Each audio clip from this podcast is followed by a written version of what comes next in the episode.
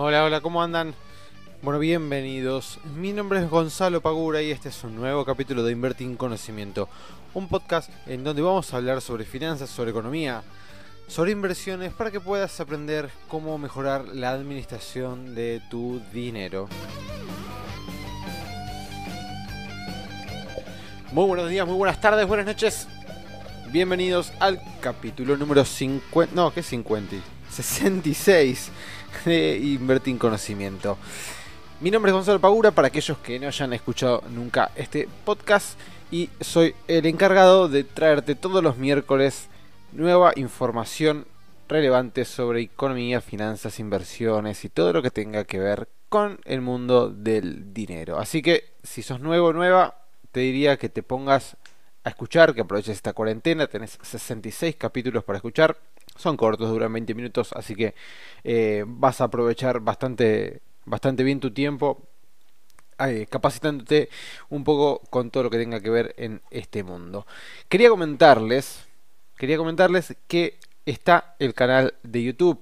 Eh, vamos a empezar a subir videos semanalmente a YouTube, que era un, nada, un área que la teníamos bastante abandonada, por no decir 100% abandonada.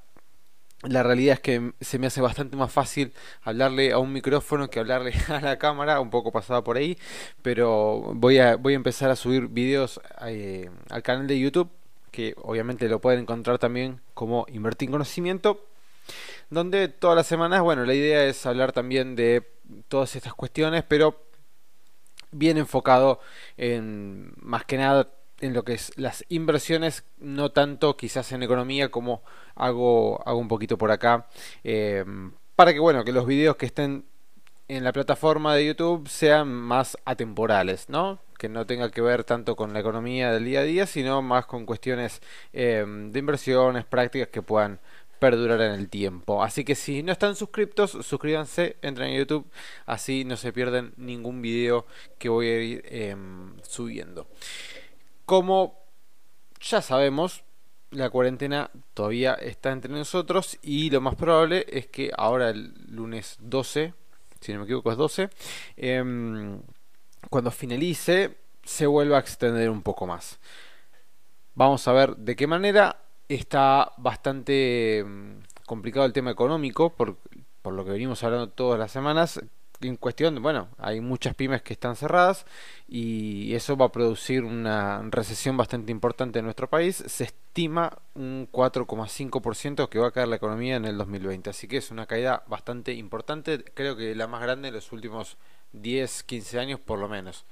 Eh, Así que de alguna manera tenemos que empezar a, producir y a trabajar porque cada día que está la economía frenada son miles y miles de millones de dólares que no nos están produciendo básicamente. Y eso obviamente también trae sus consecuencias a nivel empleo.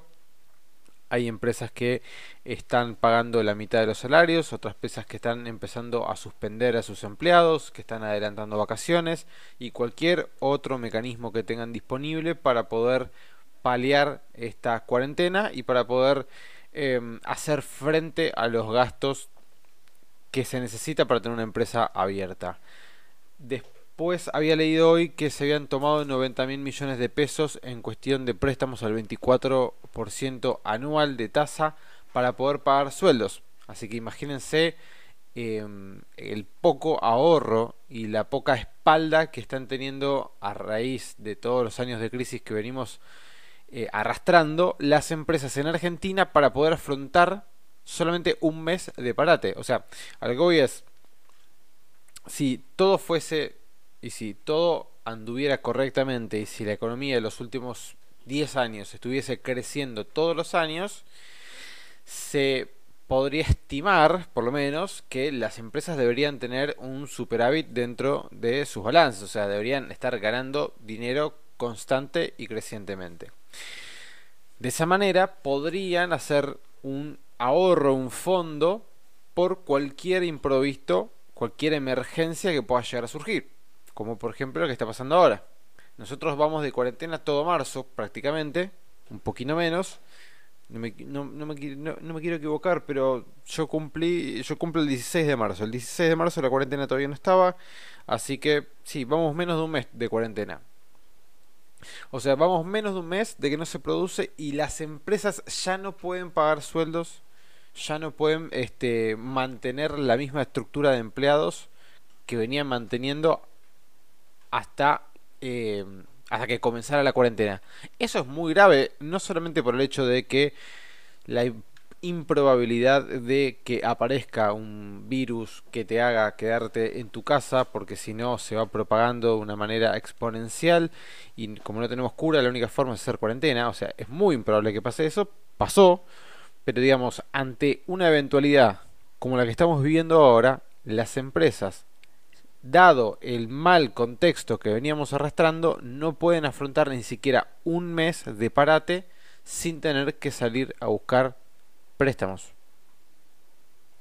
Y acá va a entrar el tema del día de hoy, que es exactamente lo que estoy diciendo ahora, pero visto desde el lado de la persona común y corriente. No la persona jurídica, sino la persona individuo, la persona física. Porque esto mismo que le pasa a las empresas de no poder pagar sus sueldos, de no poder mantener los gastos, nos pasa también a nosotros. Nos pasa a todas las personas que viven en Argentina. Ahorra muy poca cantidad de personas. Había una estadística que ya quedó bastante vieja, pero eh, que en Argentina una de cada diez personas ahorraba. Y la realidad yo creo que hoy en día debe ser menos todavía. Eh, yo diría que debe ser por lo menos una de cada 20 y el ahorro es bastante pequeño. Por eso, bueno, también están cerrados los mercados eh, internos como nosotros tenemos. Nosotros si vemos, tenemos el mercado eh, accionario que mueve 12 millones de dólares por día. No es nada. Estamos hablando de un mercado muy pequeño. Eh, los bonos mueven más dinero, pero no es tampoco una barbaridad de dinero lo que mueven. O sea, el mercado está seco. ¿Y por qué está seco? Porque la gente no tiene mucha plata para invertir. La realidad es esa. También, obviamente, hay una gran falta de educación, una gran falta de incentivos para invertir. Eso está clarísimo. El otro día hablaba con, con Jenny, que es una seguidora que, eh, que tenemos, creo que desde el inicio prácticamente. Y el otro día estábamos hablando de eso en Instagram, que me decía eh, que había escuchado el último podcast y me decía, che, pero la propuesta que vos haces de traer los dólares de afuera para que puedan invertir, por más que sea a tasa cero y sin ningún tipo de impuesto que te cobren, eh, la verdad, yo no los traería, si los... Bueno, sí, y eso pasa, y pasa mucho, la gente desconfía, no, no, no, no quiere perder ni un solo centavo porque eh, las veces que ha apostado eh, por este país y por invertir en Argentina eh, ha terminado quizás de mala manera, que no sé, compras un bono y te lo reperfilan, compras una letra y te la reperfilan, compras acciones, se cae todo el mercado accionario al diablo porque se te devalúa la moneda. Em, tenías dólares, compraste pesos para invertir en Levac, se te devalúa el, el peso. Entonces, entiendo que haya un incentivo muy grande a no invertir acá, también por una falta, como decía antes, de educación importante.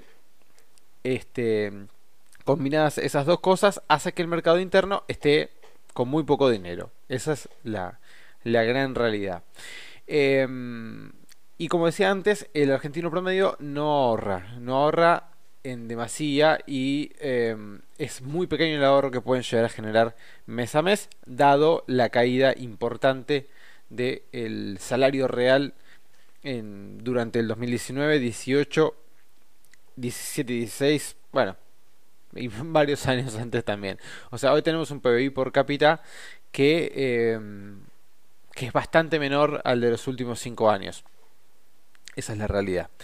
Em, pero bueno, es la realidad que nos toca y tenemos que afrontarla y tenemos que ver de qué manera podemos afrontarla de la mejor manera. La realidad es esa. Y estoy repitiendo mucho realidad, si no me equivoco. Em, bueno, lo que venía a hablar el día de hoy es generar el ahorro y la importancia de generar un ahorro. Siempre nosotros tenemos que tener un ahorro, un fondo de emergencia, un colchón financiero, como nosotros lo conocemos. ¿Por qué? De la misma manera que no tenemos certidumbre y eso nos quita incentivos para poder invertir en el mercado argentino, no tenemos certidumbre de que tengamos el día de mañana un trabajo. Puede sonar fuerte, puede sonar feo, nadie lo quiere pensar, pero es una posibilidad. Siempre tenemos que tener en nuestra cabeza la posibilidad de que si el día de mañana nos llegamos a quedar sin trabajo, bueno, ¿qué hacemos? ¿Cómo afrontamos esa situación? Y dependiendo de la, de la, de la edad, de las capacidades, de las aptitudes, del conocimiento, de eh, la experiencia, de dónde hayas trabajado, de, de qué hayas trabajado, de tus estudios y un montón de otras cosas, vas a poder conseguir otro trabajo nuevo de una manera más rápida o menos rápida. Si sos una persona mayor de 50 años y no tenés estudios, vas a estar bastante complicado, dado que en el mercado hay una gran cantidad de personas buscando trabajo con muy buenas competencias y estudios hay mucha cantidad de chicos y chicas que se reciben constantemente de la facultad, ya sea de la UBA, de cualquier facultad privada, que se encuentran que el mercado no los recibe con los brazos tan abiertos como ellos esperaban, o por lo menos que no los reciben con sueldos abultados como ellos esperaban y que creen valerlo por, no sé, se recibieron de, por decir cualquier cosa, ¿no? Abogado y esperan trabajar este, por un sueldo X y se encuentran que no, que el mercado les ofrece un sueldo Y y ya empiezan las frustraciones. Entonces imagínense si a un chico, una chica de veintipico de años les ofrecen un sueldo teniendo un título este universitario, les ofrecen un sueldo bajo, una persona ya más adulta, por más de que tenga experiencia, si no tiene estudios, va a estar bastante complicado para poder conseguir un trabajo en relación de dependencia. Dicho esto, siempre tenemos que tener en, nuestro, en nuestra mente, en nuestra cabeza, la posibilidad de quedarnos sin trabajo. Y si nos quedamos sin trabajo, ¿qué pasa? Si nos quedamos sin trabajo, ¿puedo mantenerme los próximos tres meses? ¿Puedo mantener a mi familia? ¿De qué manera voy a sobrepasar esa situación? Y acá viene la parte del colchón financiero. Esta es la parte fundamental. Nosotros cuando nos planteamos esta posibilidad y vemos esta realidad que comúnmente no la, no la tenemos asimilada o no la estamos evaluando constantemente, eso nos hace, nos hace perder un poco de perspectiva. Entonces, cuando empezamos a darnos cuenta de que podemos perder el trabajo, de que podemos quedarnos sin nada, básicamente, sin un sueldo, empezamos a tomar conciencia, empezamos a tomar acción y tomar decisiones en función de eso. Entonces generamos nuestro propio fondo que, dada una situación de emergencia como esa, pueda suplantar por un tiempo X el ingreso que yo tenía todos los meses. De esta manera, si yo me quedo sin trabajo y estimo que de del día que me quedo sin trabajo a tres meses puedo llegar a conseguir un nuevo empleo, bueno, entonces ese ya es un primer parámetro para formar nuestro fondo de emergencia. ¿Cuánto tiempo yo voy a estar sin trabajo estimativamente? ¿Y cuánto dinero necesito para cubrir ese tiempo? Si yo gano 60 mil pesos por mes y voy a y creo que si me quedo sin trabajo voy a necesitar por lo menos 3 meses para conseguir un nuevo trabajo que me pague lo mismo que me pagaban antes, entonces por lo menos yo voy a necesitar tres meses de ese sueldo que yo percibía para poder afrontar esa situación.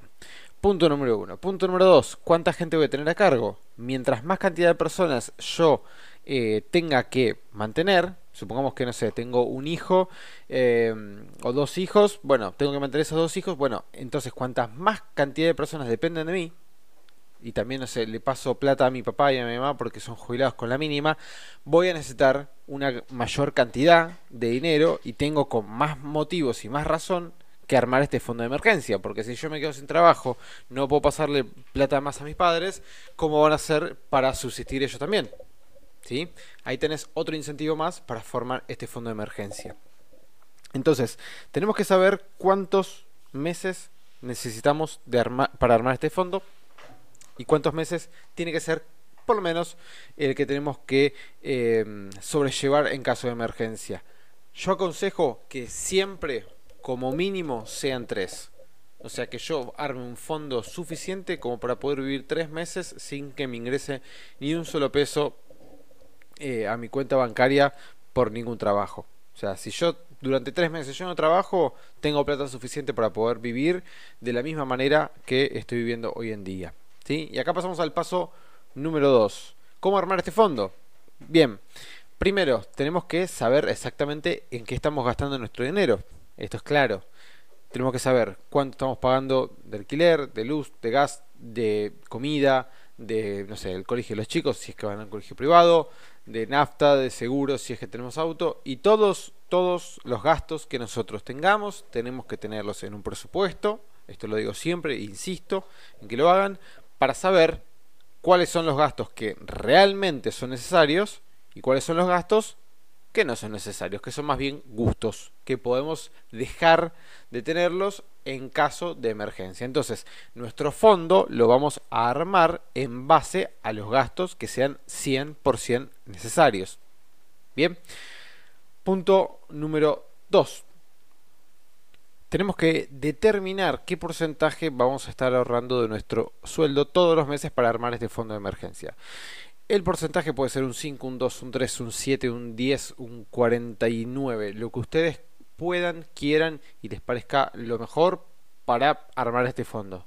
Eso lo determinan ustedes. Lo importante es que sean términos porcentuales, así siempre se va acomodando dependiendo del sueldo que vos tengas. Es decir, si ganas 60.000 y a lo largo del año va subiendo, bueno, el porcentaje como va a ser siempre el mismo, en términos nominales también va a ir acompañando esa suba de tu sueldo. Entonces es importante que podamos determinar un porcentaje fijo para todos los meses ese dinero destinarlo a nuestro fondo de emergencia. Punto número 3. Ese dinero que nosotros destinamos al fondo de emergencia no tiene que estar en tu cuenta de caja de ahorro. No tiene que estar en una cuenta en la cual vos puedas acceder con tu tarjeta de débito rápida y fácilmente. Porque si no, puedes llegar a caer en la tentación de em, retirar parte de ese dinero para utilizarlo en cualquier otro gasto. Eso tiene que estar clarísimo porque nosotros estamos armando este fondo justamente para afrontar una situación de crisis, afrontar una situación en la cual no podamos suplantar o no podamos sobrellevar con o con nuestro sueldo, o con nuestro sueldo, o si nos quedamos sin trabajo, porque no tenemos ningún otro ingreso que el que teníamos este, cuando teníamos un, trabajo. Entonces es muy importante que esté por fuera de nuestra caja de ahorro, por fuera de cualquier cuenta a la que nosotros podamos acceder rápidamente. Punto, punto número 4, que este es bastante intuitivo. Hay que ahorrar en moneda dura, en una moneda que no pierda valor constantemente como es el peso. Por eso, si estás en Argentina, lo más probable es que lo hagas en dólares. Y lo más recomendable es que lo hagas en dólares. No ahorres en pesos y te quedes en pesos porque sabes que vas a perder poder de compra, vas a perder mediante la devaluación. Y cada vez ese ahorro que vos tenés te va a servir para menos. Así que ahorrar en moneda dura.